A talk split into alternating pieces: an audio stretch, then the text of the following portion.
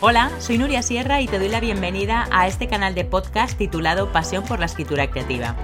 Soy escritora, lectora profesional, formadora y mentora de escritores. Mi misión es ayudar a los apasionados de las palabras a desarrollar todo su talento en el proceso de escritura. En este canal quiero compartir contigo toda mi experiencia acerca de técnica narrativa, trucos de escritura y motivación para escribir. Este es un nuevo episodio de Contraportada, el programa exclusivo dentro de mi canal para entrevistar a escritores y escritoras exitosos y conocer su faceta más desconocida y su lado más personal. En este episodio vamos a entrevistar a Roberto Santiago. Él es un autor superventas de literatura infantil, muy conocido por su colección Los Futbolísimos. Además, también escribe novela para adultos, es guionista, director de cine, y tiene un montón de facetas más que vamos a descubrir en esta entrevista. Antes de ir al contenido de este episodio, me encantará que te suscribas al canal allá donde lo estés escuchando, ya sea en iVoox, Spotify, Google Podcast o Apple Podcast. También te invito a que te suscribas a mi newsletter en nuriasierra.com y que te descargues los recursos gratuitos que encontrarás en mi página web. Bueno, hola Roberto, ¿qué tal estás? Muchísimas gracias por compartir este tiempo con, con, nosotros en el podcast Contraportada. De verdad que es un honor y un placer tenerte aquí. Estoy encantada de que te hayas animado a pasar por el micrófono del programa para contarnos tu faceta más personal, tus curiosidades y, y tu larga experiencia como escritor y bueno, muchísimas más cosas más, porque de verdad es que no, no paras, o sea, no paras de crear y crear. Yo abro tu, tu Instagram y digo, madre mía, es maravilloso todo, todo lo que produces. Bueno, ¿qué tal estás? Pues muy bien, encantado yo también, encantado de estar aquí, de charlar contigo, de asomarme aquí a este podcast y, y, de poder, bueno, pues compartir algunas cosas, ¿no? Sobre la escritura, sobre los procesos de escritura, que como tú bien sabes, yo le dedico una parte muy grande de mi vida a esos procesos de escritura. Sí, sí. Bien, bueno, primero vamos a presentarte un poco porque, bueno, para los que no conozcan a, a Roberto Santiago, os cuento que nació en Madrid en 1968 eso se puede decir porque además está jovencísimo. Yo tengo cada día más joven. Bueno, eh, sí, nací en Madrid el 5 de julio de 1968, en el barrio de Carabanchel. En Carabanchel. Bien, bueno, y estudió imagen y sonido en la Facultad de Ciencias de la Comunicación de la, de la Universidad Complutense, que compartimos facultad, te diré, porque yo, yo estudié periodismo. Y mm, allí, en esa misma facultad, tengo, tengo buenos recuerdos. Y también estudió creación literaria en la Escuela de Letras de Madrid. Bueno, ha sido guionista de televisión, redactor para agencias publicitarias, realizador de videoclips y su primera novela, El ladrón de mentiras, fue finalista del premio eh, Barco de Vapor. También ganó el premio EDB de literatura infantil con John y La máquina del miedo. Es muy, muy, muy, muy conocido, de verdad, entre los lectores, los mejores lectores que hay, que son los, los lectores infantiles, por su colección Los Futbolísimos, que seguro que a alguno le sonará, un fenómeno editorial que se ha convertido en una de las colecciones de literatura infantil más vendidas en nuestro país en los últimos años y que ha sido traducida a varios idiomas. Van ya un total, lo he, lo he certificado, lo he corroborado hace un momento con, con, Roberto por si acaso, porque yo ya me he perdido, 22 volúmenes publicados desde el año 2013, o sea que cumple ahora una década, nada más y nada menos. También hay una película basada en el primer libro que se estrenó en 2018 y también un musical titulado Los Futbolísimos y que estuvo de gira por toda España, creo recordar en el 18 y en el 19, ¿no?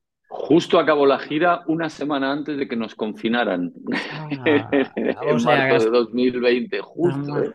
De 2020, del que también hay un, hay un libro de ese musical muy interesante con, con el, con el libreto, con las partituras de, de, la música. Em, además, bueno, es autor de otra colección, que es Los Forasteros del Tiempo, que acaba de salir hoy mismo, el número, el número 15 ya.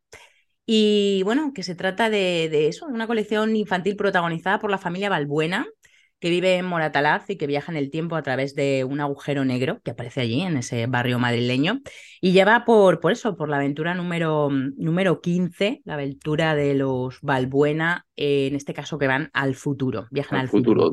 Después de 14 libros de, viaje, de viajes en el tiempo al pasado, hoy, eh, eh, por primera vez, eh, los Balbuena, mis queridos Balbuena, viajan al futuro en esta colección de libros, que como bien dices, cumplen ahora 15 libros. Ya. 15 libros, madre mía. Bueno, y para ya, para, para más, más y más, más creación, que no paras, en 2021 inició un nuevo proyecto que, que, se titula Superhéroes. Bueno, es un multiverso, ¿no?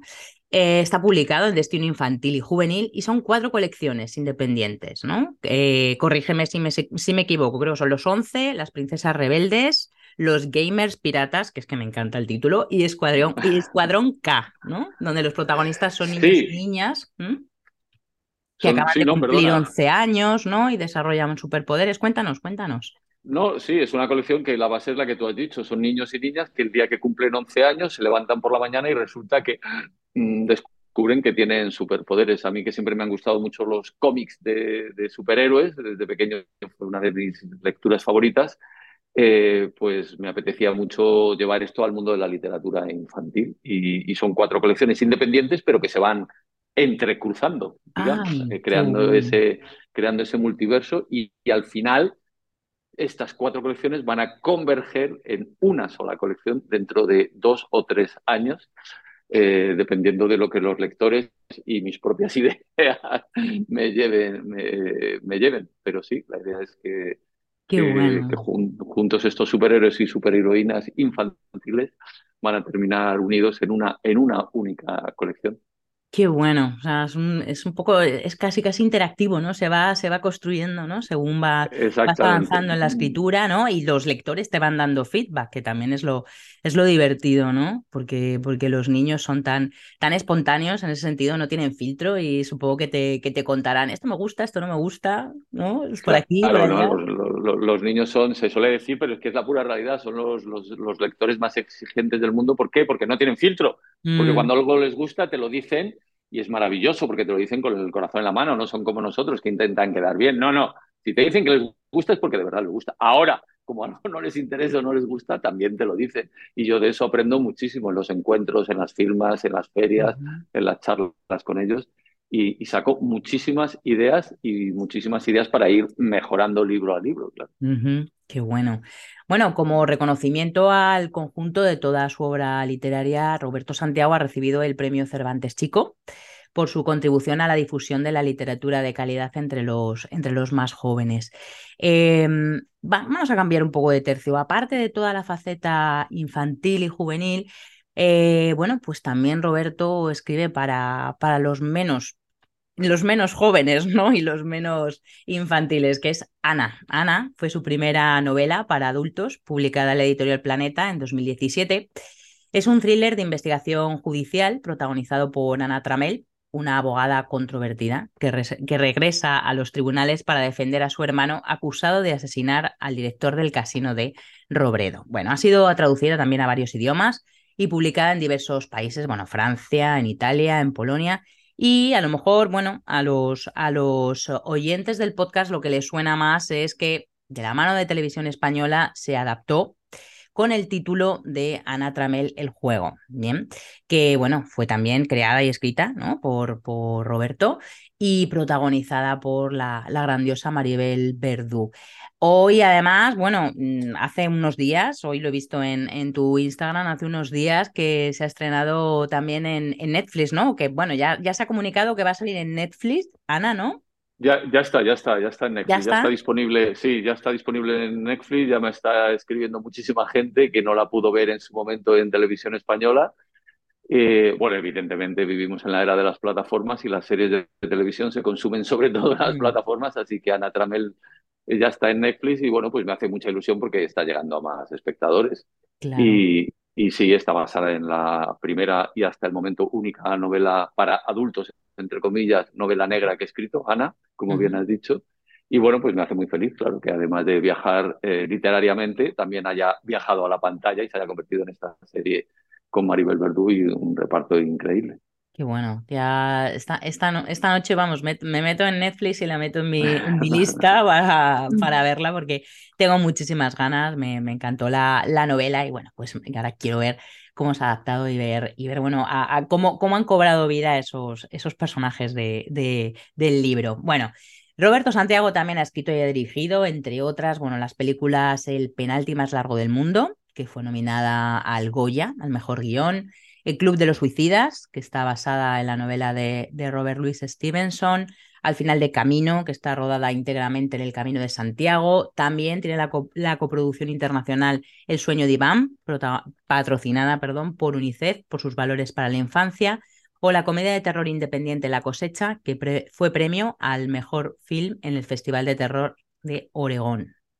¡Wow! También cuántos viajes, ¿no? Se pegan las películas. Muchas cosas, ¿no? muchas cosas. Bueno, yo he tenido la suerte o, o bueno, pues la osadía de, de, hacer muchas cosas, ¿no? He escrito muchas novelas, eh, he escrito y dirigido también unas cuantas películas, teatro, televisión, en fin. Eh, eh, nunca soñé, nunca soñé que, que, que, que iba a poder eh, contar tantas historias en tantos formatos diferentes y, y, ese sueño, por suerte, pues se sigue haciendo realidad. Nuria, ¿qué voy a decir? Que soy sí. muy afortunado, que me sí. dedico a lo que más me gusta en el mundo y que encima eh, muchas de estas cosas que escribo y que yo creo, pues viajan y llegan a lectores eh, de, de, todas partes del planeta. Así que doy gracias todos los días por mm. tener esa enorme suerte. Sí, sí, por, por poder impactar, ¿no? Con tus, con tus historias a tantas, a tantas personas. También llegó a Cannes, ¿no? Tu cortometraje Ruleta, participó en la... Bueno, ahí empecé, ahí empecé mi viaje, mi viaje con el cine. Ruleta fue un corto que escribí y dirigí yo, que una comedia negra que, que me seleccionaron en la sección oficial del Festival de Cannes y eso permitió que el corto pues se viera luego en, en, en, todo el mundo, en todo el mundo, en festivales de todo el mundo. Y ese fue mi primer viaje o mi primera incursión en el cine, sí, ruleta. Eh, y, y, si te das cuenta, yo, yo hay películas en las que he participado como guionista uh -huh. y director y otras solo como guionista. Uh -huh. eh, pero siempre he escrito mis propios materiales. Eh, eh, y luego a veces los he dirigido yo y otras veces pues los han dirigido otros, otros directores estupendos, ¿no? Pero, sí. pero es verdad que para mí yo siempre, siempre, además yo, bueno, eso es, es, una tontería, ¿no? Pero por ejemplo en la Academia de Cine, cuando entras en la Academia de Cine, te dan a elegir. Yo podía elegir eh, estar como guionista o como director, pero tienes que elegir. Te, te, te, dicen, ¿entras por esta puerta o entras por esta? Y yo entré por la puerta de, de los guionistas. Yo me considero muchísimo más guionista, muchísimo más escritor que ninguna otra cosa. Ya. Además, bueno, lo, lo, que tú decías, ¿no? Unas veces has actuado de director, de guionista o de las dos cosas, pero además teatro, porque has escrito sí, las canciones, la de los ocho apellidos vascos, El otro lado de la cama, con el que además, eh, bueno, sí. conseguiste el premio Telón a la autorrevelación. Y... Esos, son, esos son adaptaciones de teatro que he hecho y luego uh -huh. he hecho también obras de teatro originales, en fin.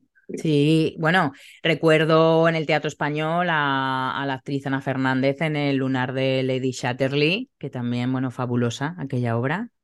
Wow. Bueno, fue toda una experiencia, ¿no? Sí. Eh, el reto de coger un personaje como Lady Chatterley e imaginarme qué, qué, podría haber ocurrido con este personaje años después de la historia que se cuenta en la novela. Uh -huh. y, y, luego tuve la suerte de que se puso en pie en el Teatro Español con la grandísima Ana Fernández defendiendo, nunca mejor dicho, porque se defendía en un juicio, uh -huh. eh, defendiendo a, a, la mítica Lady Chatterley. Sí, es una de las obras que he escrito a la que más cariño le tengo, sin duda. Uh -huh. Fabulosa. Bueno, mmm, muchas cosas, pero no sé si muchas me dejo algo, algo relevante de tu vida personal o profesional, algo que, que, que añadir, algún dato. Bueno, no, yo eh, qué sé yo, si es que, eh, como bien dices, yo, yo cada vez que escribo algo para mí es en ese momento lo más relevante o lo más importante, ¿no? Yo no concibo la escritura, da igual que sea una idea mía o que sea un encargo. A mí me encanta que me hagan encargos, o sea, me fascina que me, que me hagan encargos. La idea luego es coger ese encargo y hacerlo tuyo. Eh, pero yo no, no, lo concibo si no es algo que se convierte en algo muy personal, con lo cual cada cosa que he escrito de verdad siempre ha sido para mí lo más mm, importante, lo más personal, lo más necesario.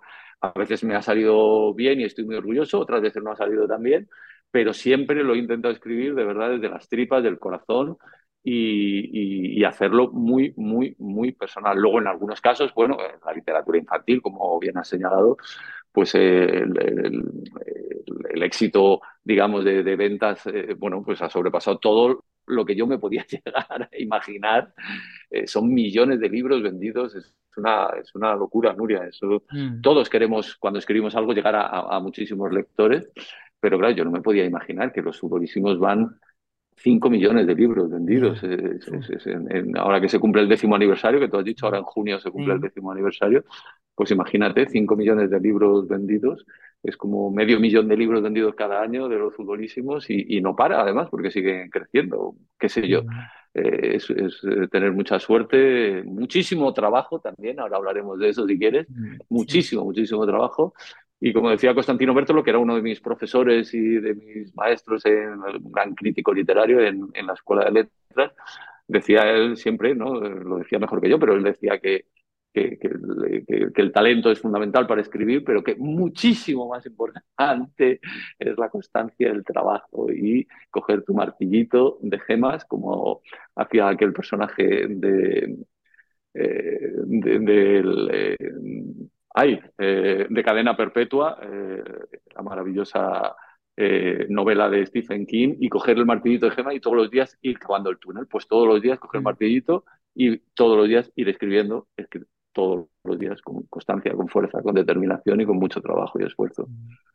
La perseverancia, qué, qué importante. O sea, es verdad que el, que el talento existe, eh, pero, pero es más importante, sobre todo en el, en el mundo de la escritura, que es una carrera muy a largo plazo y que para, bueno, yo siempre la, la comparo con una maratón que a mí me gusta correr y digo, bueno, es que esto, eh, como no seas perseverante y como no seas constante y lo que tú dices, mm, pico, pico todos los días, eh, esto no, no funciona. O sea que sí, sí, hay muchísimo trabajo detrás y eso, y eso se ve, ¿no? Eso es, relevante. Bueno, lo importante es seguir contando historias y poder impactar cada vez a, más personas. Bueno, vamos a empezar con la entrevista pura y dura después de, esta introducción. La primera pregunta que, que, les hago a todos los autores, a todas las autoras que pasan por aquí, ¿qué te negarías a escribir? ¿Qué me negaría? Es una pregunta difícil, ¿no? Eh, ¿Qué me negaría? Bueno, a ver, se me ocurren varias cosas a las que me negaría a escribir. Eh, por un lado, para escribir yo, como te he dicho antes, solo lo concibo eh, desde la necesidad, es decir, desde algo que a mí me toque, que sea personal. E insisto, eso no tiene por qué salir de mí, puede ser un encargo. Pero me ha ocurrido a veces, no es que me haya negado, pero sí he dicho que no, a, propuestas, a encargos de temas que a mí no me han despertado esa necesidad. Eh, simplemente, no es que ni me ofendan ni nada, simplemente, oye, no despiertan esa necesidad en mí de, arrojar mi visión sobre ese tema en particular. Eh, qué sé yo, te pongo un ejemplo muy tonto, porque es un ejemplo muy tonto, pero es el primero que me ha venido a la cabeza. Me propusieron una vez eh, pues hacer una colección de literatura infantil eh, supongo que al hilo de, la moda que hay de los, de, los niños que cocinan, pues sobre la cocina, sobre tal. Mira, perdonadme, pero yo de esto no voy a escribir porque no me interesa lo más mínimo, me parece maravilloso el mundo de la cocina, pero a mí no me mueve nada y no voy a escribir sobre eso. Fíjate, algo tan sencillo. Luego, por supuesto, me negaría a escribir, y esto es mucho más importante, algo que traicionara mis valores. Yo eh, creo que en los futbolísimos, en los forasteros del tiempo, hay muchos valores, pero hay uno, fíjate, ahora, esto, esto yo no lo sabía cuando lo empecé, pero haciendo, echando un vistazo atrás, creo que hay un valor que recorre todas mis novelas, eh, en especial mis novelas infantiles, que es el valor de la igualdad. igualdad de derechos y oportunidades entre hombres y mujeres, la igualdad entre las personas que son de distintas razas, de distintas orientaciones sexuales, el derecho a la igualdad absoluta. Eh, cualquier encargo, cualquier cosa que me propusieran escribir que, que, la igualdad no estuviera en el centro, yo me negaría a escribirlo porque no podría hacerlo, no, no, sería capaz y, me sentiría absolutamente que estaría traicionándome a mí mismo. Y luego, por terminar, no me quiero enrollar mucho con esta pregunta, pero, pero fíjate que eh, estas dos primeras las tenía bastante claras, pero hay una tercera cosa que me negaría a escribir, que es algo, ya sé que puede sonar de perogrullo, pero algo a lo que realmente yo no le pudiera dedicar el tiempo que se merezca. Es decir, eh, como bien has dicho antes, yo escribo muchísimas cosas y eh, el, criterio, entre otros, que, tomo para decidir qué escribo y qué no es que yo sepa que le puedo dedicar el tiempo que necesita para escribirlo eh, bien, para que yo pueda sentirme que aquello que he escrito lo entrego habiendo dado todo, luego ya será bueno o malo, lo decidirán otros, pero que yo al menos me sienta que, y eso es muchas cosas, es eh, talento, es trabajo, hemos dicho, es esfuerzo, pero también es tiempo. Entonces también me negaría a escribir algo que por muy suculenta que pudiera ser la propuesta, a la que yo considerase que no, que no le iba a poder dedicar el tiempo que se merece. Y, bueno, supongo que me ha venido a la cabeza porque últimamente me ha pasado. Eh, cuando uno empieza a escribir, pues yo, como todos, nos volvíamos locos y me he vuelto loco para conseguir que alguien te haga caso, que alguien eh, se interese por tu manuscrito, que alguien quiera publicarlo. Yo soy el primero, mi primera novela, antes lo has dicho, Ladrón de Mentiras, la presenté a un premio, quedé finalista, me la publicaron. Ahora, bueno, pues tengo la suerte de que después de tantos años, pues recibo ofertas, recibo propuestas y últimamente me ha pasado, es decir, que no por, no por nada, sino porque es que no le voy a poder dedicar el tiempo que se merece y creo que la escritura es algo muy serio, para mí es la mayor pasión de mi vida, sin duda, y bueno, pues a eso me negaría también, y me, y me niego, de hecho me acabo de negar hace muy poquito. Bien, bueno, ha salido muy eroso de esta pregunta. ¿eh? Difícil, pero. No es fácil, no es fácil la pregunta. Sí, es, difícil esta pregunta, la, hago, ya te digo, a todos los escritores. Y es verdad que cada uno eh, me dice, ah, pues es algo que no me había, fíjate, planteado. Y bueno, eh, eso yo creo que es una pregunta que hace reflexionar, ¿no? Sobre es verdad, pues no, lo que tú dices, ¿no? Pues algo, si yo escribo desde mí, desde la necesidad personal, o bueno, pues lo que tú dices de transmitir una serie de valores, como en el caso de, de los niños, que me parece muy importante, el tema de la igualdad, bueno, pues, pues es verdad, ¿no? Que, que es, eh, nos abre la puerta a la reflexión. Bueno, vamos a cambiar de tercio. ¿Qué libro, qué obra de otro autor, de otra autora eh, vivo, o bueno, o ya fallecido, te hubiera gustado escribir? Bueno, aquí te podría decir. Una aquí te podría mandar un listado, ¿no? No, no, o sea, un listado interminable. Yo creo que a todos los que nos gusta leer, eh, que evidentemente para escribir es imposible escribir si no te gusta leer y si no has leído muchísimo, nos ha pasado mucho eso de, ¿no? de terminar un libro. Bueno, ni siquiera terminarlo, estar leyendo un libro y decir, pero esto, esto, esto, esto, esto soy yo. O sea, primero creo, eh, tengo la sensación, tampoco estoy seguro porque no es algo sobre lo que haya reflexionado tanto tiempo, pero que cuando empiezas a leer en la infancia, en la adolescencia, eh, lo que te pasa más bien es como que hay libros que lees que dices, esto está escrito para mí.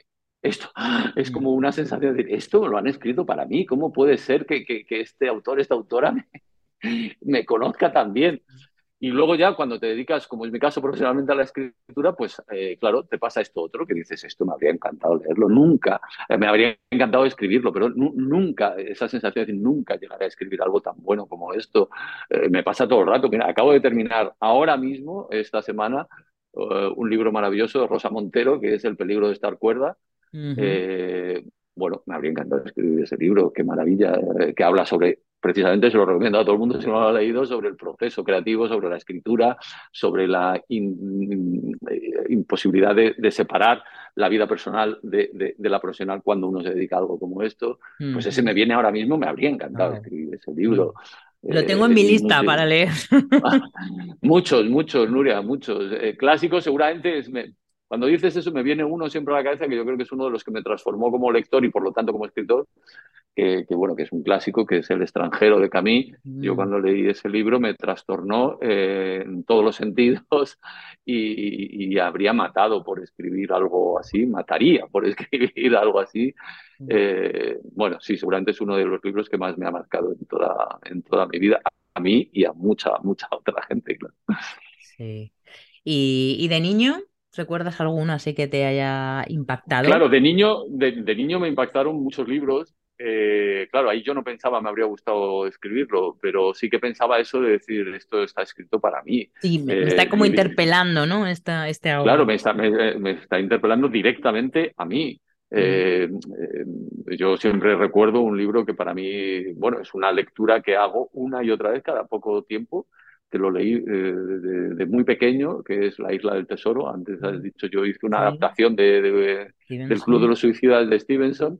Eh, Stevenson tiene esta, eh, esta novela maravillosa que para mí tiene todo, todo mm. lo que debe tener una buena novela. Y cuando digo todo, es todo. es una novela que, que en realidad es, es, bueno, como todas las grandes novelas, es una voz, porque lo más importante de una novela siempre es la voz. es una novela que que además tiene una construcción de personajes que te enamoran, que odias, que te sobrecogen, eh, tiene lo, básico que debe tener cualquier novela. Cuando era niño yo recuerdo esa sensación de decir, es que no puedo parar de leer, es que necesito, no es que quiera, es que necesito pasar a la siguiente página. Y, ese libro que ya te digo que lo he vuelto a leer una y otra vez, lo sigo leyendo muchas veces y sigo encontrando más y más cosas. Eh, sí, seguramente es el libro que más, bueno, seguro, seguro, que más me ha marcado en toda mi vida de esto, ¿no? Si te fueras una isla desierta con un solo libro, la isla, la isla del tesoro, precisamente. La isla del tesoro. Un buen libro para llevarte a una isla. Qué, qué buena, y además qué buena sensación lo que has dicho de, de, de, ponerte con un libro y, y, no poder parar, ¿no? Pasar páginas, páginas y, y, y, pasan las horas y sigues con el libro. Es una sensación maravillosa, la verdad. Bueno, ¿recuerdas la primera palabra que pronunciaste? Esta no es que me parezca una pregunta difícil, me parece una pregunta imposible. Yo, desde luego, no recuerdo la primera palabra que dije, o sea, ni la segunda ni la tercera. Eh, me sorprende mucho la gente que tiene recuerdos de su primerísima infancia. Es algo que me asombra, que me sobrecoge incluso, de verdad. ¿eh? Yo, yo no tengo recuerdos o sea, yo, mis primeros recuerdos nítidos, o sea, que yo sé que son míos y no son recuerdos vicarios, de, porque hay muchas cosas que nos han contado, ¿no? Nuestros padres, quien sea, y que nos creemos que son recuerdos, pero no son recuerdos, son cosas que nos han contado y que las tenemos como muy vívidas. Mis primeros recuerdos son a partir, yo diría, de los cinco años o así. Yo, yo no tengo recuerdos míos de antes. O sea, imposible recordar que, cuál fue la primera palabra que, que yo pronuncié. Eh, eh, como estaban tan cerca, eh, bueno, como casi todo el mundo, ¿no? Pero yo tengo una infancia muy marcada por, por una cercanía muy especial y muy particular con mi madre, pues supongo que sería mamá, no lo sé, me imagino, qué sé yo. hay, hay, autores que le han preguntado a su madre directamente, oye mamá, ¿tú te acuerdas de la primera palabra? Bueno, sí, es muy probable que fuera mamá. ¿Y la primera historia que escribiste? De eso sí que te acuerdas ya, ¿no? Sí, sí, sí, claro, es así. La primera historia que escribí me acuerdo perfectísimamente. Yo, yo, yo escribía desde muy pequeño, desde muy pequeño para mí leer y escribir iba de la mano. Eh, tengo guardado, porque me lo pasó mi madre precisamente a máquina, un relato que yo escribí, que lo empecé a escribir con ocho años y lo terminé con nueve, que se llamaba Los libros, mm. eh, y que era una mezcla, era un plagio, yo creo que para aprender a escribir hay que plagiar, mm. eh, era un plagio de dos cosas, de, de, las películas de James Bond que me fascinaban en aquel momento y, y de una novela que yo leí muy pequeño, que me la leían mis padres, mi madre y mi padre, a, cuatro voces iban alternando, que era Fahrenheit 451, ah, de Ray Bradbury. Y, y, yo mezclé esas dos cosas, James Bond y Fahrenheit, y, mi, mi, primer relato, es un relato como de unas 12 páginas, 12 páginas pasadas, insisto, a, máquina, era eh, un agente secreto que eh, tenía que evitar en el mundo se quemaran todos los libros, porque había una organización que quería quemar todos los libros, y ese agente secreto tenía que conseguir salvar los libros de la humanidad. Ese fue mi primer cuento. Eh, y lo tengo guardado. ese sí que lo tengo encuadernado en, con una anilla azul y guardado. Ah, mira, qué bueno. Era, era entonces la Némesis, ¿no? Era el antagonista del, del bombero de Fahrenheit, ¿no? Que quiere Totalmente, absolutamente, claro. Qué bueno. Pues fue ahí cuando te dijiste, me voy a dedicar a la, escritura. ¿Cuándo lo supiste que te ibas a dedicar? No, no, no, que va, que va, que va. Ahí no, no. No, no, para nada. Yo siempre he sabido que quería escribir y eso es algo que yo no, no, sé cuándo me vino la primera vez, pero yo, que yo recuerde, siempre yo sabía que yo quería contar historias, que yo quería escribir y de hecho lo hacía en mi casa desde muy pequeño. Ahora, decidir que quería ser escritor te voy a confesar que nunca lo he decidido. Es algo que ha ocurrido. Eh, yo creo que me, bueno, pues como a casi todos, ¿no? incluso cuando estudiaba en la escuela de letras, que todos los que estábamos allí eh, ansiábamos escribir y que nos publicaron un libro, eh, pero todos teníamos el miedo de decir, bueno, si tengo la suerte conseguiré publicar algún libro, pero de ahí a dedicarme profesionalmente y vivir de la escritura, bueno, pues eso me parecía nunca lo decidí, nunca es algo que ocurrió eh, a base de muchos, como decía antes, de mucho trabajo, de mucho insistir, de mucho pelear, pero a día de hoy, a día de hoy, te prometo que yo tengo la sensación de que todavía no lo he decidido, que es algo que ha ocurrido, que, bueno, como tantos escritores, yo creo que casi todos o muchísimos tenemos el síndrome del impostor, ¿no? Y que tengo la sensación de que cualquier, cualquier día llamarán a la puerta de mi casa y dirán, Roberto, a ver, que no, que no eres escritor, que en realidad todo es una broma, que te hemos pillado, que, que tú no, que no sirves para esto, que venga, ala, venga, vuelve al, no sé, vuelve al colegio, porque es un sueño que sigo teniendo, que vuelva al colegio. Y, y, y, no, yo, yo, yo creo que nunca lo he decidido, nunca lo decidí ha ido ocurriendo, pero lo que sí sé que decidí desde pequeño es que pasara lo que pasara, yo quería escribir, escribir, escribir escribir. Y eso sí que no me lo podían quitar y nunca me lo quitarán. Que publique y venda libros o no, pues es algo que me pueden llegar a quitar, pero escribir nunca, nunca me lo quitarán. Contar historias, contar historias. Contar historias para niños ¿Tú crees que es estar conectado con el niño interior? A ver, con, con eh, digamos, eh, conservar esa frescura, la creatividad, la espontaneidad, la imaginación que tienen los niños y que vamos perdiendo con los años, que decíamos antes que, que, no, que no tenían filtro, ¿no? Los niños que te, que te decían con sinceridad lo que pensaban de, de las historias que, que les compartes. Sí, eso se echa de menos, la sinceridad auténtica, que también puede llegar a ser devastadora según qué mm. circunstancias, pero yo sí que lo echo de menos.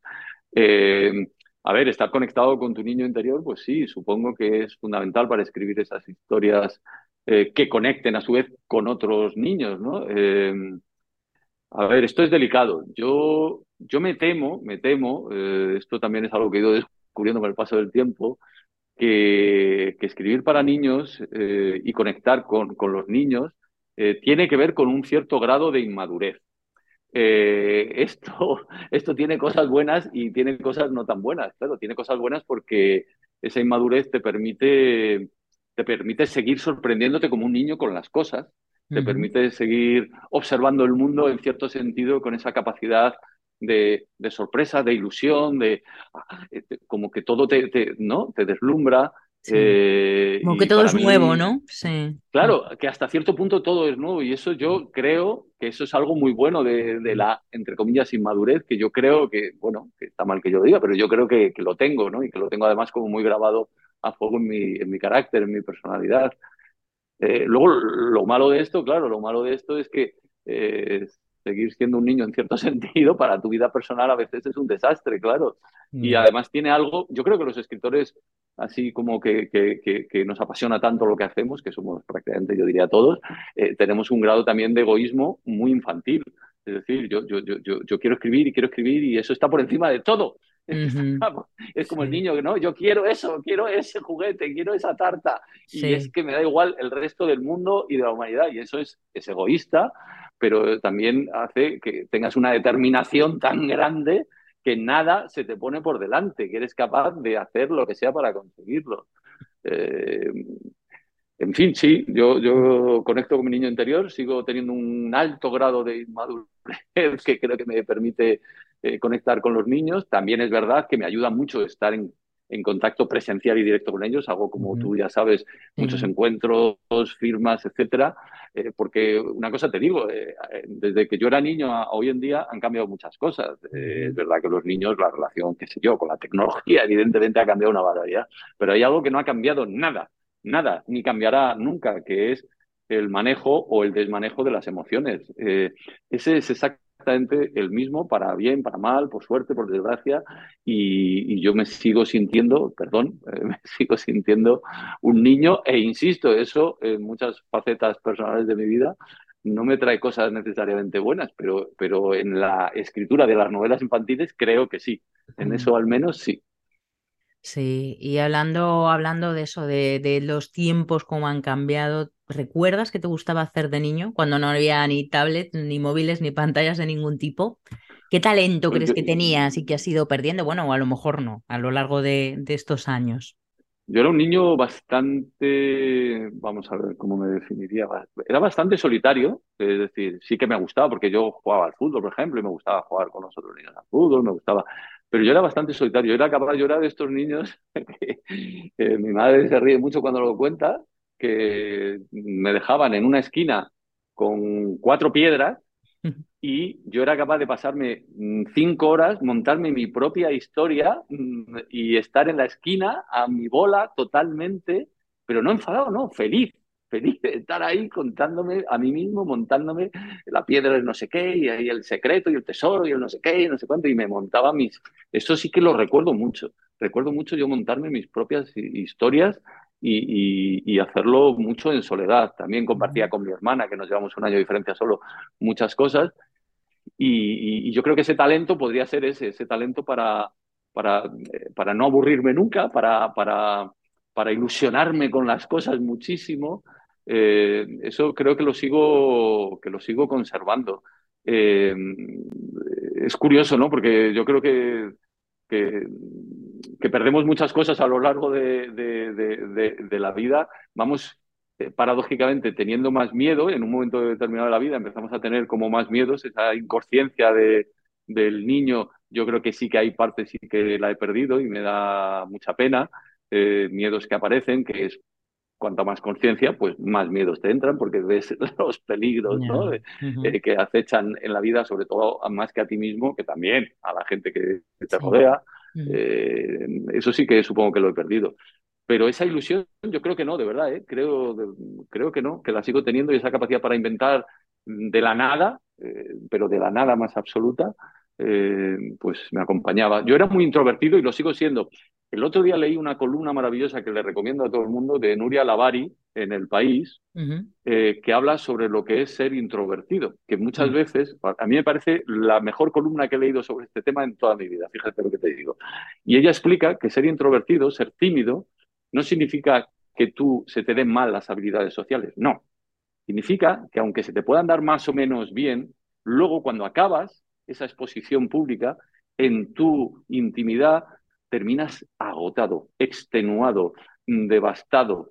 Y eso a mí me ha pasado desde niño y me sigue pasando. Yo creo que a base también de tantas charlas, tantas entrevistas, tanto tal, creo que no se me da mal comunicar, explicar, eh, y la gente dice, no, pero tú hablas en público, hablas bien, no sé qué. Yo soy muy tímido, soy muy, muy introvertido, lo sufro mucho siempre. Eh, ese niño que se quedaba en esa esquina cinco horas jugando con sus cuatro piedras, era feliz y yo seguiría haciéndolo. Eh, por supuesto que necesito a los demás como todos los necesitamos, pero, pero, pero sí, soy muy introvertido, soy muy tímido eh, y creo que eso es una característica común a muchos escritores también, por, por, lo que yo he detectado y por lo que he hablado. ¿no? Se aprende mucho hablando con, con otros compañeros de profesión y, y con gente a la que admiras eh, y, descubres muchísimas cosas, claro. Y te sientes un poco menos solo, ¿no? te sientes menos bicho raro también.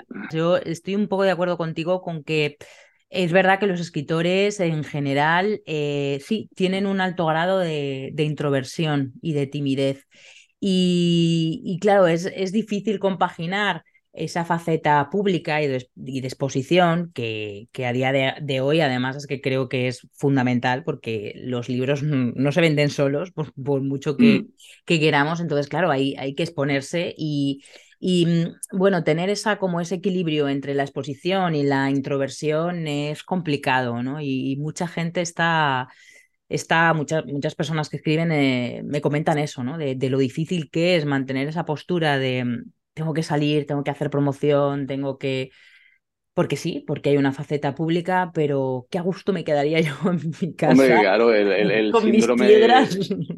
El síndrome Salinger, ¿no? A todos o a mm. muchísimos nos encantaría vivir en nuestra finca, en nuestra torre, escribir una novela cuando consideremos que la hemos escrito, lanzarla por la ventana y que se publique, ¿no? Y hasta luego. Pero eso hoy en día es impensable al menos es impensable si de verdad uno quiere, eh, bueno, pues algo que a mí me parece que yo siempre he reivindicado, ¿no? Que, que la escritura se profesionalice y que se convierta en una, en, una manera de vivir digna. Eh, eh, yo en los talleres de escritura que he dado, que he dado muchos, pues siempre lo digo, digo, si queréis dedicaros a escribir, no lo hagáis, de verdad, por favor, no lo hagáis pensando en que vais a ganar mucho dinero, en que vais a ganar fama, porque no va a ocurrir en el 99,9% de los casos no va a ocurrir, hmm.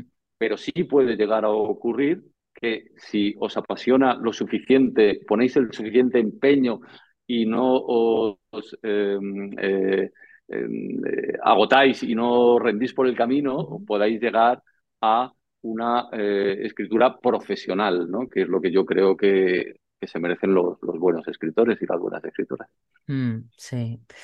¿Qué te gusta hacer en tus ratos libres? No me digas que escribir, no me digas ni que escribir ni que leer, otra cosa. Además, claro, no te iba a decir, además de leer, además, bueno, eh, además de leer, que es evidente eh, que leo muchísimo, además de ir al cine, además de ir al teatro, que voy muchísimo también, todo lo que puedo.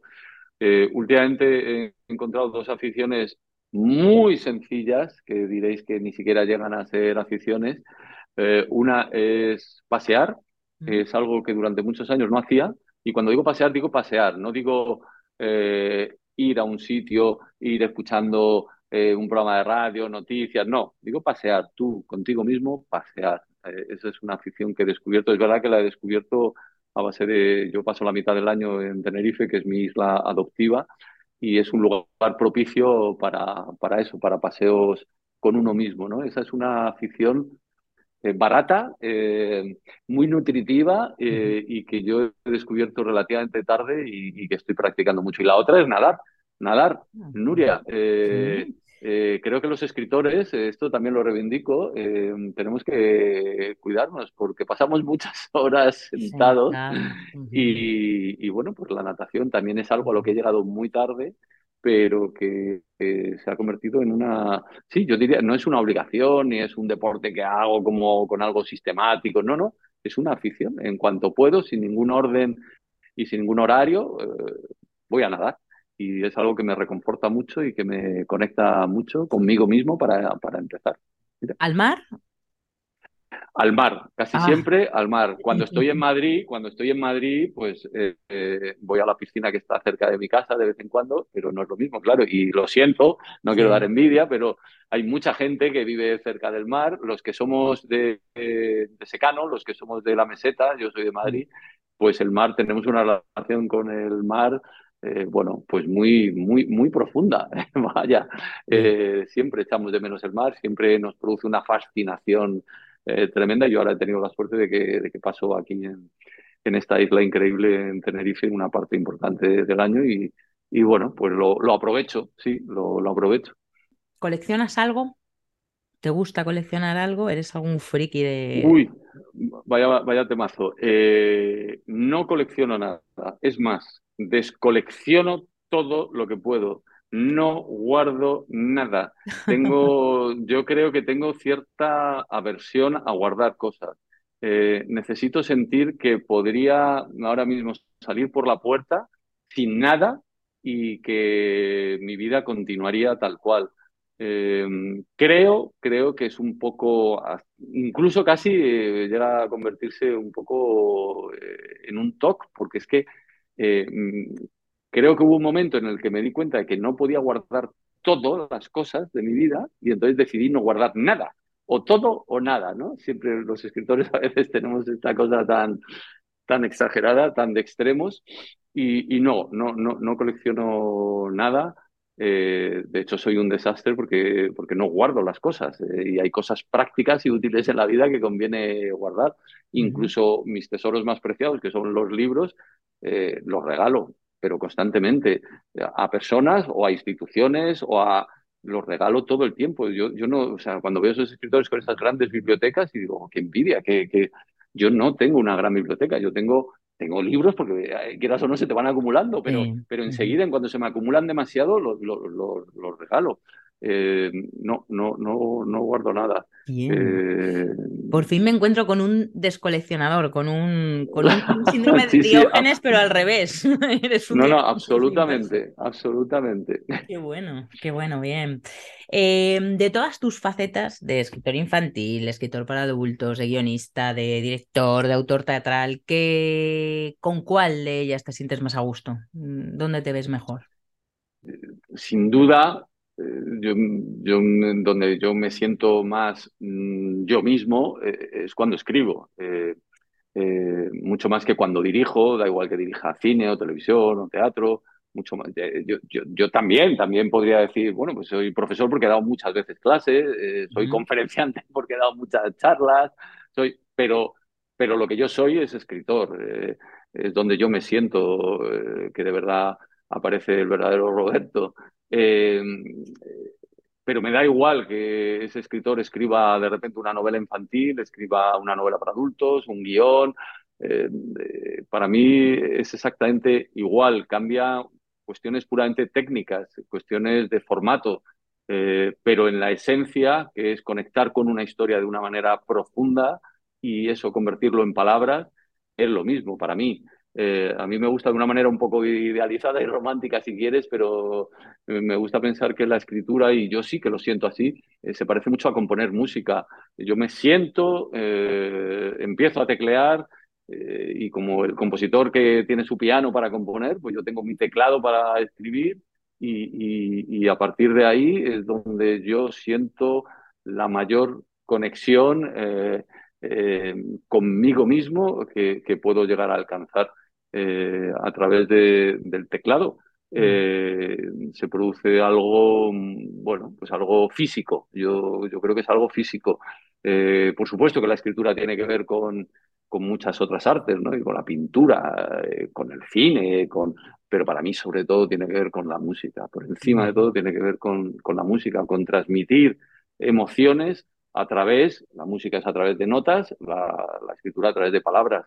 Eh, y yo ahí es donde me, donde me siento eh, mejor y donde me siento que estoy, bueno, como, ¿no? Estoy, me siento que he nacido para eso, me he nacido, bueno, para sentarme a, teclear, que no es poco, y convertir esas palabras en unas emociones que en ocasiones eh, llegan, llegan a otros y les hacen despertarse ciertas preguntas o ciertas cuestiones. ¿no?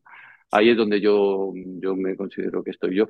Además, el resto de facetas, pues me alimentan, me hacen eh, eh, muy bien desde un punto de vista terapéutico, porque la escritura es tan solitaria que, bueno, luego cuando he dirigido, por ejemplo, que es todo lo contrario, estás todo el día rodeado de gente, bueno, pues esa faceta social pues ayuda también, ¿no? A desperezarte, a, a despertar otras, otras cosas de tu vida pero yo, yo, yo, soy yo cuando estoy escribiendo y cuando estoy en el teclado eh, en, soledad. Sí. sí.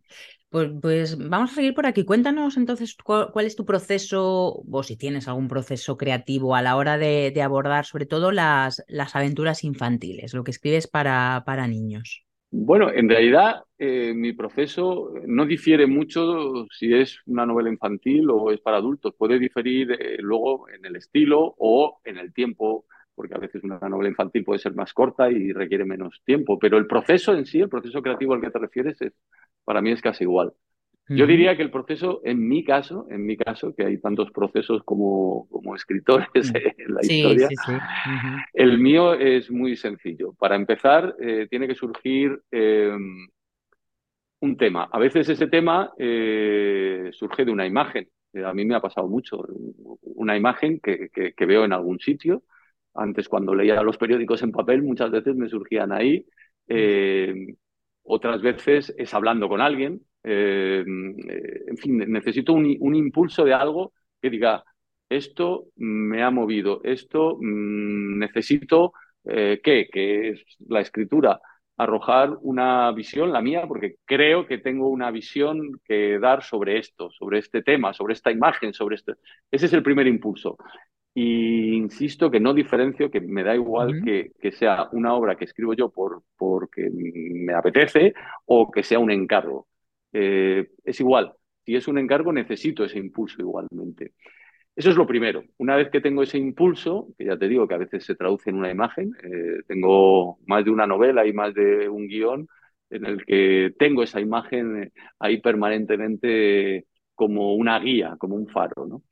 Una vez que tengo ese impulso, la segunda fase para mí esencial es la documentación. es una fase a la que cada vez le doy más y más y más importancia.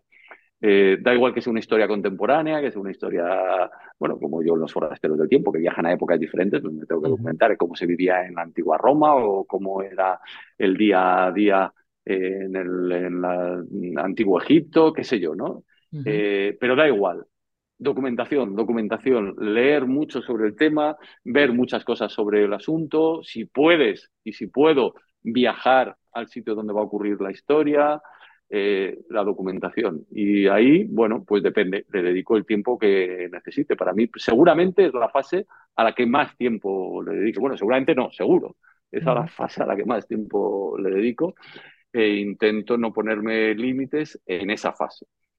Una vez que considero que tengo, nunca es suficiente, pero que tengo bastante eh, documentación para poder empezar, eh, la documentación, por supuesto, continúa luego, pero, pero al menos que tengo la base eh, necesaria para poder arrancar, empieza la, la, que podríamos denominar la tercera fase, que es la escritura propiamente. Yo ahí no me hago ningún esquema. no me hago ningún mapa, ninguna estructura. empiezo a escribir, bueno, pues como se suele decir, con una brújula, sé hacia dónde voy, tengo un material de partida eh, que me mueve, que me motiva y tengo mucha documentación hecha. Y con eso empiezo.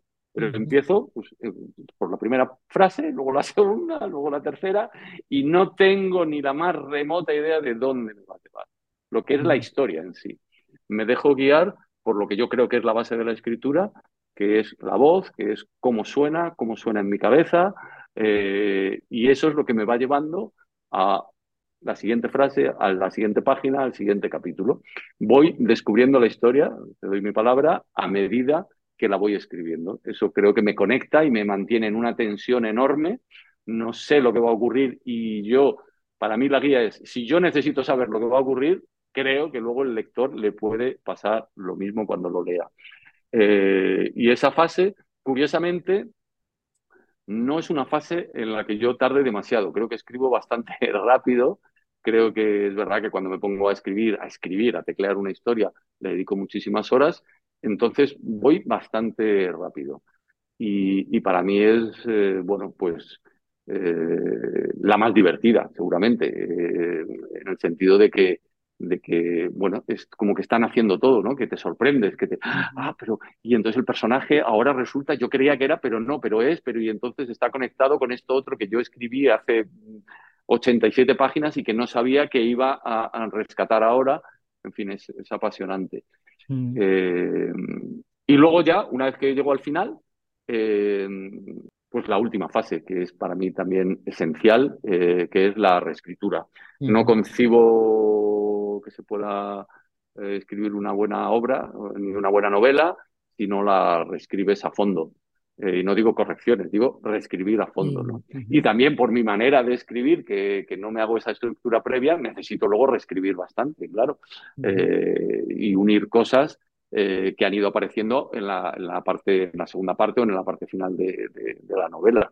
y luego ya, bueno, pues ahí acaba mi proceso, se la entrego al editor, a la editora, y, y siempre estoy muy abierto a que a recibir feedback para, para mejorar después la, la, obra, la novela. Pero sí, esa, bueno, me, me, gusta esta pregunta porque me ha ayudado a mí mismo a, a, a ver un poco cómo es mi propio proceso. ¿sí? Ya te digo que con el paso de los años ha ido, perdóname, cambiando un pelín y cada vez le dedico más tiempo a esa fase llamada de documentación. Cada vez le dedico más tiempo a eso.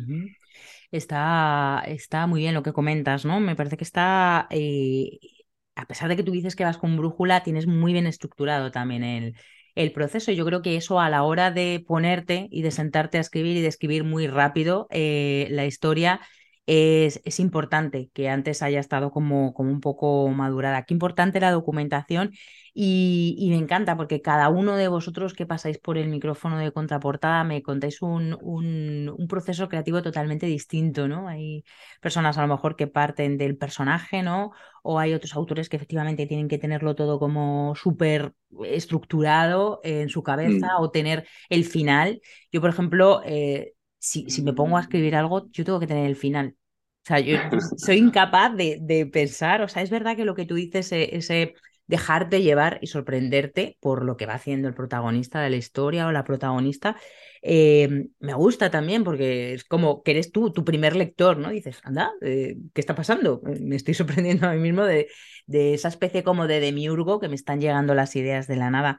Pero, pero yo, por ejemplo, sí, sí, que, sí que creo que, mm, que tengo que saber el final, o por lo menos dónde quiero llevar al personaje antes de ponerme a escribir. Eh, y tú, fíjate, en tu caso, ¿no? O sea, en tu caso, es al revés. sales y donde me lleve, ¿no?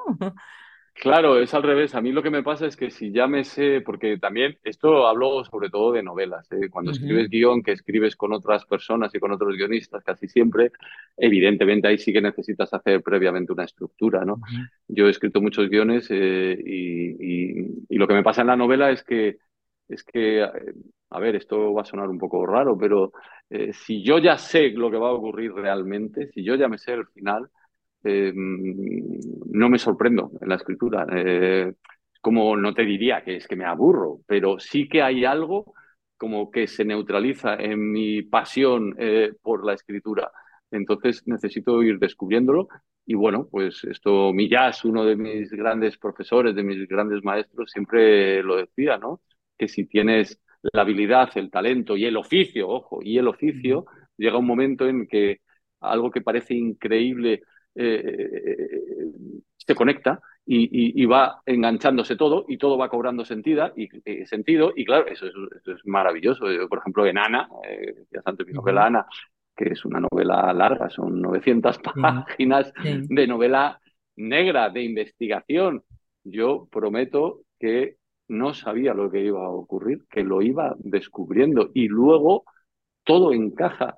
Eh, es, algo prodigioso. Es, eh, para mí, claro, las emociones que te provoca eso son, son tremendas. Y, yo tengo esa sospecha, o quiero creerlo quizá, que, que, si a mí me produce esas emociones, al escribirlo, luego el lector cuando la vaya leyendo le va a ocurrir lo mismo, qué sé yo.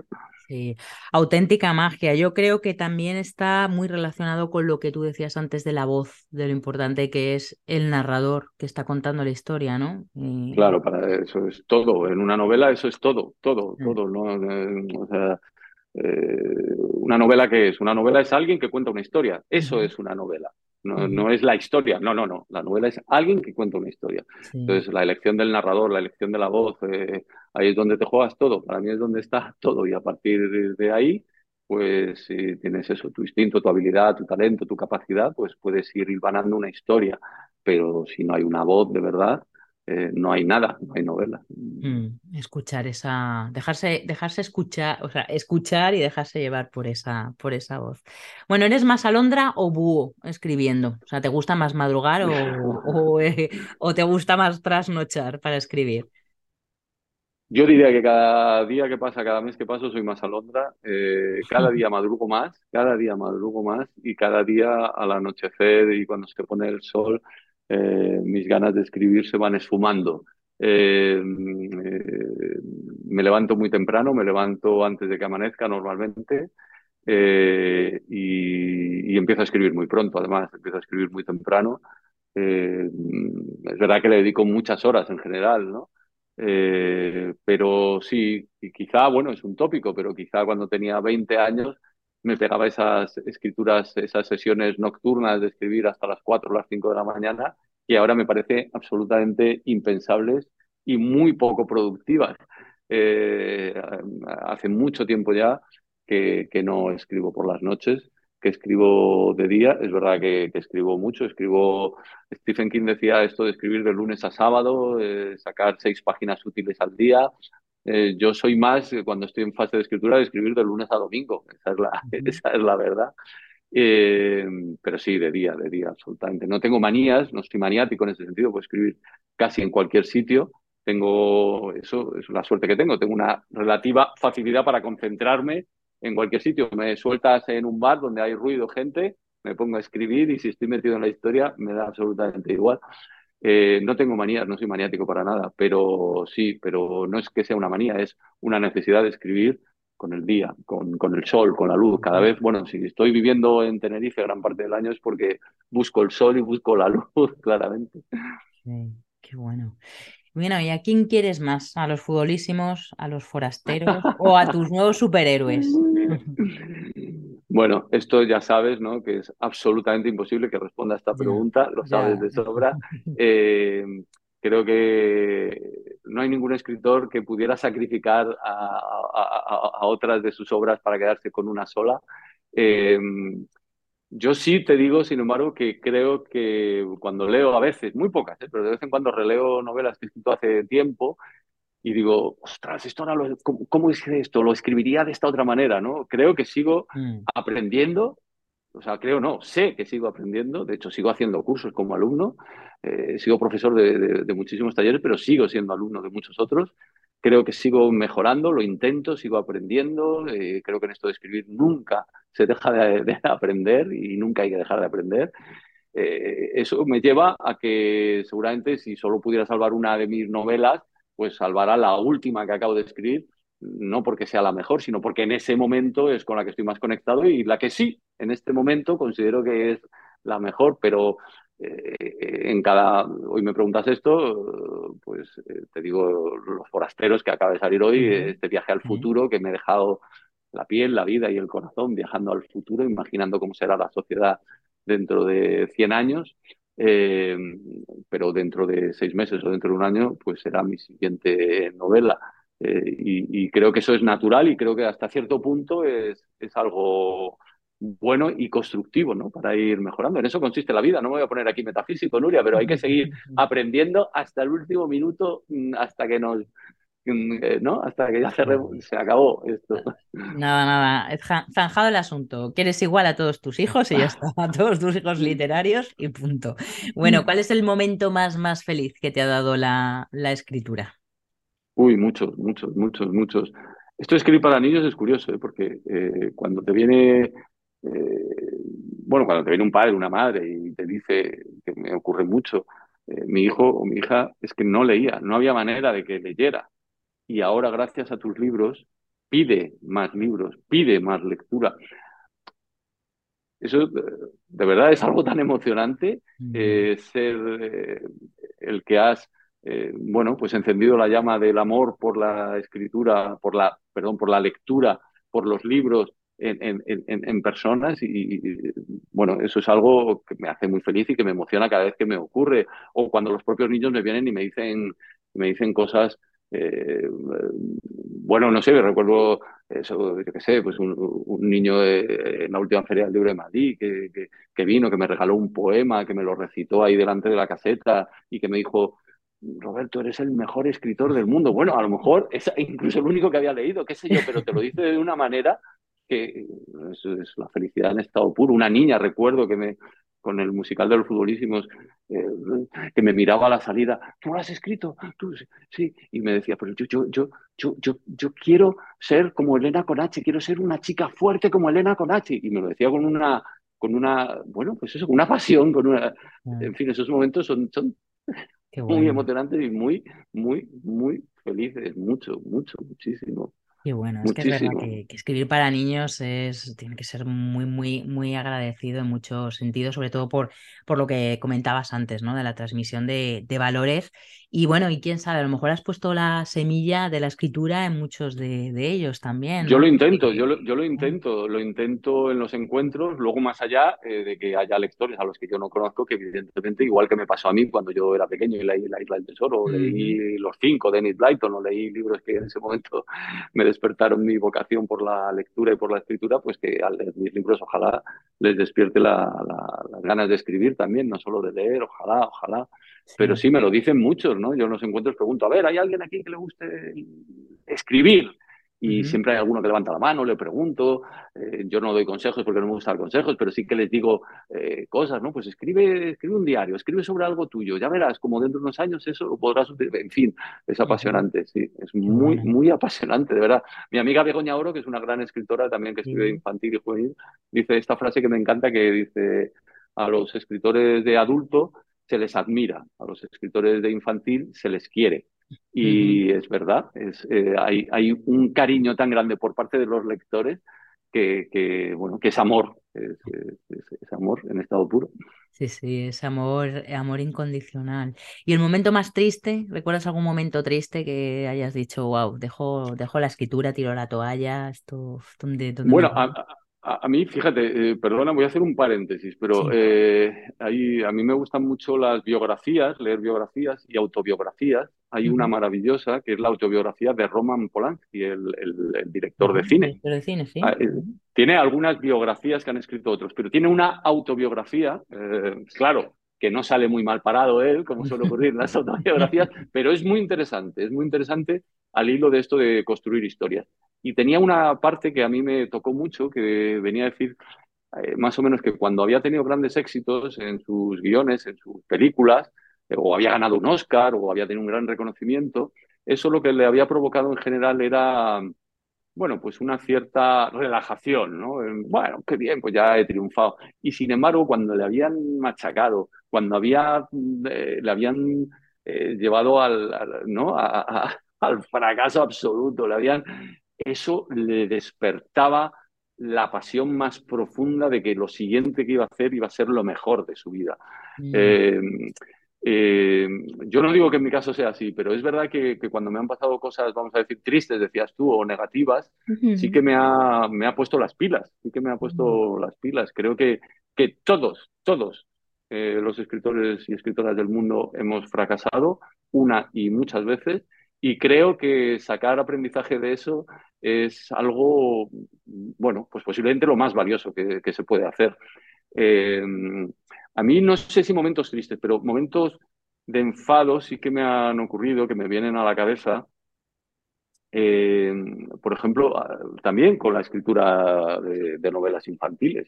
Me ha ocurrido más de una vez y más de dos en algunos colegios, por ejemplo, cuando he ido a hablar con los niños, y nunca ha sido con los niños, ha sido con los mayores. Eh, algún profesor y alguna profesora también, debo decir, eh, eso, que de verdad esto es real porque me ha ocurrido más de una vez, que, que, me, que me, dicen, Roberto, fantástico, qué bien que, hayas motivado a los niños con la lectura, esto de los futbolísimos, por ejemplo, es maravilloso. Ahora que ya has escrito los futbolísimos para niños, ¿cuándo vas a escribir alguna novela para niños? Esto a día de hoy sigue ocurriendo. O sea, a día de hoy sigue habiendo gente, pero no gente, profesores y profesoras que tienen que educar, que consideran que hay libros para niños y otros para libros para niñas, sí, sí, sí. Esto es, es algo tan terrible, es algo tan disparatado, es algo tan que a mí me enfada, me enfada muchísimo, lo reconozco, no, no, no es algo racional porque simplemente, bueno, pues ya debería pasar del tema porque como ya me ha pasado más de una vez, pero no puedo, entro al trapo me pongo a discutir con el profesor, me, enfado muchísimo eh, y llegaba a casos, eh, sí, no, no de llegar a las manos, que yo no sé de llegar a las manos, pero sí de, de, una cierta, bueno, pues violencia verbal, de, decirle barbaridades. Y me acuerdo de un profesor que dije, digo, espero que nunca jamás mm, eh, mm, tenga la mala suerte de que ningún hijo, sobrino mío, eh, sea alumno tuyo, porque si estos son los valores que inculcas, pobrecillos, de verdad, pobrecillos.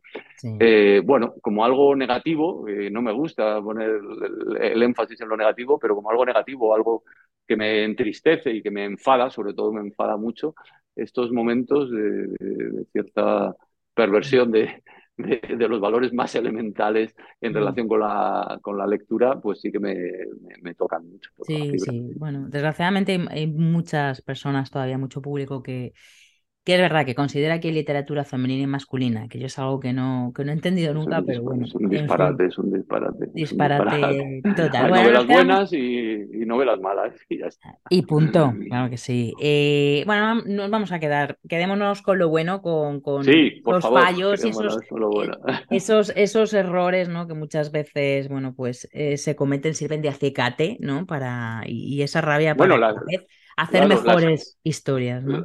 La, novela que no ha llegado a donde tú creías que podía llegar, eh, esa crítica negativa. Es verdad que todos somos, todos tenemos la piel muy sensible, ¿no? Porque lo que mm. escribe uno es algo tan personal que una crítica, da igual que sea una crítica publicada en un gran periódico o una crítica personal que te hace el vecino. Es que en el fondo da igual, te hace el mismo daño. Mm. Y es imposible, aunque tengas 10 críticas buenas, si viene una mala, te, te deja. Eh, eh, con los años yo lo único, yo no he aprendido a que no me afecte, me sigue afectando, pero sí que he aprendido a intentar hacer de eso algo valioso. Es decir, eh, si tu novela no llega donde crees que pensabas que podía llegar, o si ha tenido críticas negativas, o si aprende de eso, aprende de esas críticas negativas, aprende de ese fracaso y creo que eso sí que consigo hacerlo. Ahora te admito que no, lo que no he conseguido es lo otro, es que no me afecte, claro que me afecta, como no me va a afectar. Pero utilizarlo como un acicate para eso, para cada vez eh, construir mejores historias. Bueno, vamos, a, dejarnos de, cosas tristes y vamos a dejar esto un poco en, en alto ya la, la entrevista de, contraportada. Eh, bueno, acaba de salir, como hemos dicho antes, el, el, volumen número 15 de Los Forasteros, de ese viaje al, al futuro. ¿Y ahora, ¿Y ahora qué? ¿Te traes entre manos algún proyecto nuevo de escritura que nos puedas contar? Bueno, pues eh, sí, a ver, mira, justo hoy estamos hablando eh, y cuando me, propusiste que, que, habláramos, que hiciéramos esta charla, te dije, déjame, que, déjame unos días que estoy terminando una, una cosa, que estoy muy liado, que estoy... Bueno, acabo de terminar mi segunda novela para adultos, mi ah. segunda, sí, acabo de terminar mi segunda novela negra, es el, mismo género, vamos a decir, que Ana, es un thriller judicial también, es novela negra pura y dura. Eh, me vas a permitir, eh, soy un poco supersticioso que no diga el título todavía, pero, pero es una, una novela negra que, que, se publicará y no pasa nada raro en, este año, en 2023. Qué bueno. Acabo de terminarla, estoy muy emocionado. También me siento muy vacío. Yo creo que cuando uno termina una novela siempre te quedas, ¿no? Te queda una cosa ahí como un cierto vacío porque te, entregas tanto, ¿no? Das tanto. Y, este a nivel de escritura, pues es lo que acabo de terminar y, ha sido un viaje muy largo. Fíjate que Ana eh, se publicó hace seis años, eh, he tardado seis años en mi segunda novela de adultos y, bueno, pues eh, estoy, la verdad que estoy muy contento y sobre todo lo que estoy es deseando que bueno que, que, vea la luz todavía queda un poquito acabo de terminarla pero que vea la luz que, y, recibir no a ver cómo, cómo le llega a los lectores, esta, nueva, esta novela negra esta nueva novela negra. Qué mm. bueno. Eh, va a tener el, el, volumen en cuanto a páginas de Ana sabes lo que pasa porque seis años igual el doble. soy un pésimo soy un pésimo escritor de novelas cortas. O sea no es mi género la novela corta no es mi género Nuria. Eh, los editores me pidieron casi de rodillas que fuera una novela más corta por aquello de que, aunque quién sabe esto, porque yo creo que nadie sabe nada, pero eh, todos los estudios, entre comillas, comerciales dicen que, una novela de más de 500 páginas pues tiene más difícil eh, su, vida comercial. esta, nueva no, esta novela nueva mía, esta nueva novela negra no va a llegar a las 900 páginas de Ana, pero va a tener más de 500 páginas, ya te lo digo. Qué maravilla. es, así, creo que cada historia necesita la extensión que necesita y, y, si la historia funciona, pues qué más da que tenga 100 500 o 1000 páginas. ¿no? Mm, sí, lo importante es que mantenga la tensión, que mantenga la intriga, sobre todo en novela negra, y que, bueno, que los lectores se enganchen y que no sepan hasta el final como tú qué, qué, pasa ¿no? con el, ah, con el protagonista. Esa necesidad, esa necesidad vital de llegar hasta la última página, de, ¿no? que, que, como lector disfrutas tanto cuando te ocurre. Y qué difícil que te ocurra, ¿no? Eh, no hay tantas novelas que a uno le ocurre de verdad, que tiene esa experiencia lectora de necesito seguir, seguir, seguir hasta la última línea, ¿no? Es, algo maravilloso. Sí, es fantástico. Em, solo dinos, ¿es el protagonista o la protagonista? Como, como he, cambiado en este caso. En Ana ah. era una mujer, en este caso es un hombre. Eh, y es un hombre, bueno, pues también, claro, como todo buen eh, narrador, es eh, también una novela en primera persona, es como todo buen narrador y todo buen protagonista de novela negra, novela negra. pues es un hombre atormentado, sí, sí, mm. tiene sus tormentos, tiene sus tormentos, claro. Qué bueno. Bueno, deseando leerte. ¿Para este año, a finales de este año? Sí, no sé la fecha todavía, no sé la fecha, no es que no tenga que decir, es que no sé la fecha, pero sí, en principio en 2023. O sea que pronto ya se sabrá fecha. Qué bien, pues nada, te, te leeremos, te leeremos con, con muchísimas, muchísimas ganas. Pues eh, muchas gracias. Roberto, que hemos llegado al final. Mm, de verdad que muchísimas gracias por compartir este tiempo con, con, nosotros en Contraportada. Me lo he pasado genial, ha sido un placer tenerte aquí. Hemos charlado un montón de cosas. ¿Qué tal? ¿Nos quieres compartir algo más ya para terminar? No, no, que ha sido un placer. Se me ha pasado, estaba mirando ahora, eh, se me ha pasado volando. Hemos estado aquí charlando pues, un buen rato, la verdad, y se me ha pasado volando. Eh, encantado es lo que tiene, ¿no, Nuria? Que a uno cuando hablar de, escritura y de lectura eh, es eh, algo tan apasionante que vamos, yo habría podido seguir mucho más. Este, encantado, muchísimas gracias por invitarme, un auténtico placer. Pues muchísimas gracias y de verdad te deseamos muchísimos éxitos con la nueva novela negra y por supuesto con todas las colecciones infantiles, que sigas muchísimos años creando historias para los niños y, para nosotros también, los que somos menos niños. Bueno, muchísimas gracias y un abrazo muy grande. Un placer, Nuria, un abrazo enorme a todos.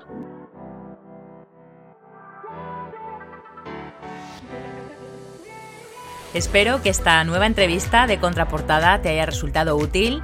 Si es así, espero que la compartas con quien creas que le puede interesar. Te invito de nuevo a que te suscribas al canal, ya sea en iVoox, Spotify, Google Podcast o Apple Podcast, y también a que te suscribas a mi newsletter en nuriasierra.com. Muchas gracias por escuchar este episodio y hasta el próximo.